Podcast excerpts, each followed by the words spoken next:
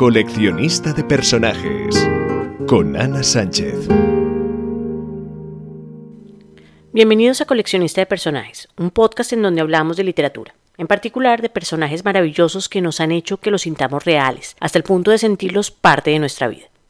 Si quieres saber más de mí y de qué va este podcast, te invito a que escuches el primer episodio en el que te cuento quién soy y qué puedes esperar en este espacio. El personaje de hoy es Auri de la serie Crónica del asesino de reyes, que hasta el momento incluye El nombre del viento, El temor de un hombre sabio, y a la que el autor Patrick Rothfuss le dedicó una novela corta que se llama La música del silencio. Personalmente opino que esta serie requiere leerse a través de audiolibros por varias razones.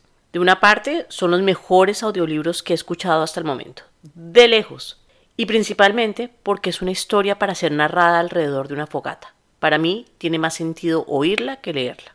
Es una historia fantástica que transporta a un universo nuevo, creado por el autor en detalle.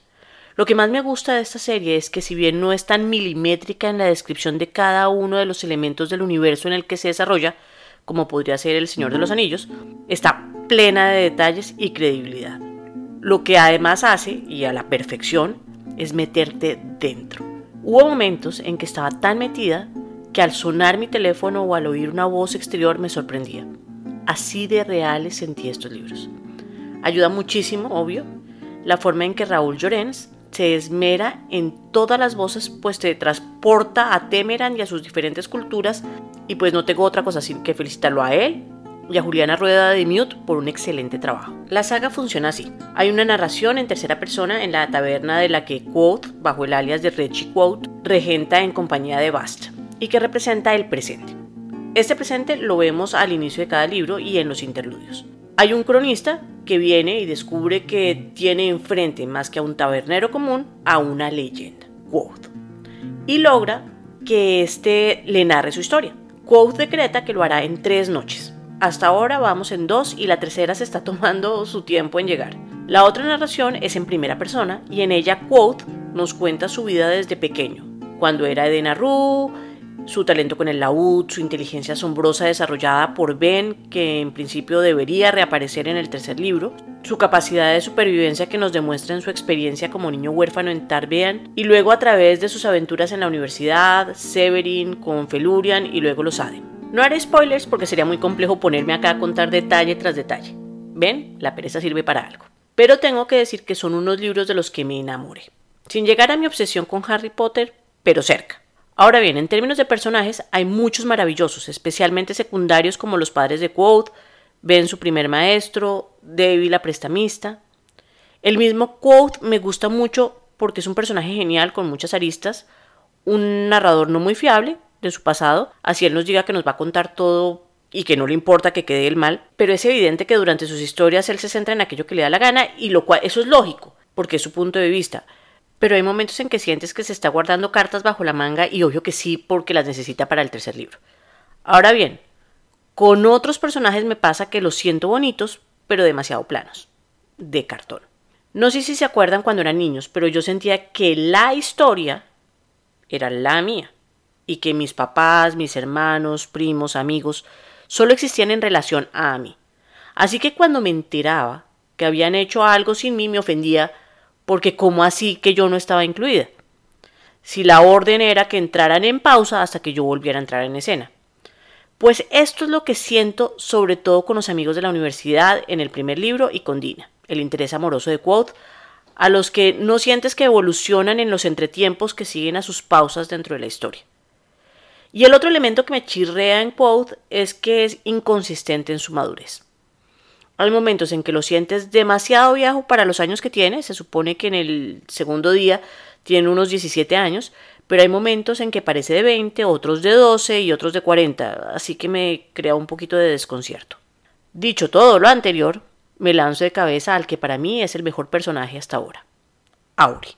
Este personaje tiene su universo propio, tanto así que Rothfuss terminó escribiéndole una novela corta solo a ella. Auri es una amiga de Quoth que conoce en los tejados. Es joven, delgada, con un cabello rubio que flota a su alrededor.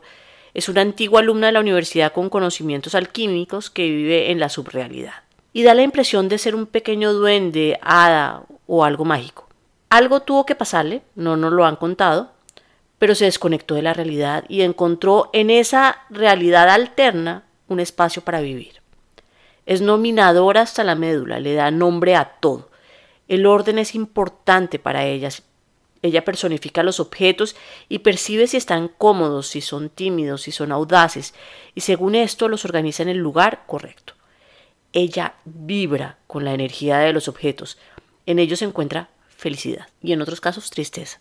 En la música del silencio hace una reflexión sobre un engranaje que encontró y que le inspira sonrisas, pero que no logra terminar de ubicar en el lugar correcto. El engranaje no parecía más contento allí. Auri suspiró y lo miró ladeando la cabeza. Pobrecillo, mira que ser tan bonito y estar tan perdido, estar tan repleto de respuestas con todo ese conocimiento atrapado adentro, ser tan precioso y estar dañado. Auri asintió con la cabeza y posó delicadamente una mano sobre la cara lisa del engranaje para consolarlo. Básicamente se está refiriendo a ella misma. Los diálogos entre Quoth y Auri, que aparecen en los dos libros de la saga, son joyas preciosas. Joyas que quieres conservar en tu corazón. Ella saca lo mejor de Quoth. No es estable mentalmente, pero no es una loca. Y lo que más me gusta del manejo que hace Rothfuss de este personaje es que cuando te lees la música del silencio, ves el mundo a través de sus ojos y tiene sentido. Eso es lo más maravilloso de Rothfuss, que hace que lo que cuenta lo des por hecho, no te pone a dudar ni por un segundo. No tengo duda de que estos libros serán releídos varias veces por mí. Me encantó la sensación de estar en este mundo. Personalmente mi favorito es la música del silencio, es una de esas maravillosas joyas que me he cruzado este año. Amé el sinsentido y al mismo tiempo la absoluta congruencia con el personaje. En ese punto diría que nos vemos la próxima semana, pero gracias al coronavirus nos vemos esta misma semana. Si quieres entablar una conversación, deja tus comentarios o visita la página web anasanchezortega.com.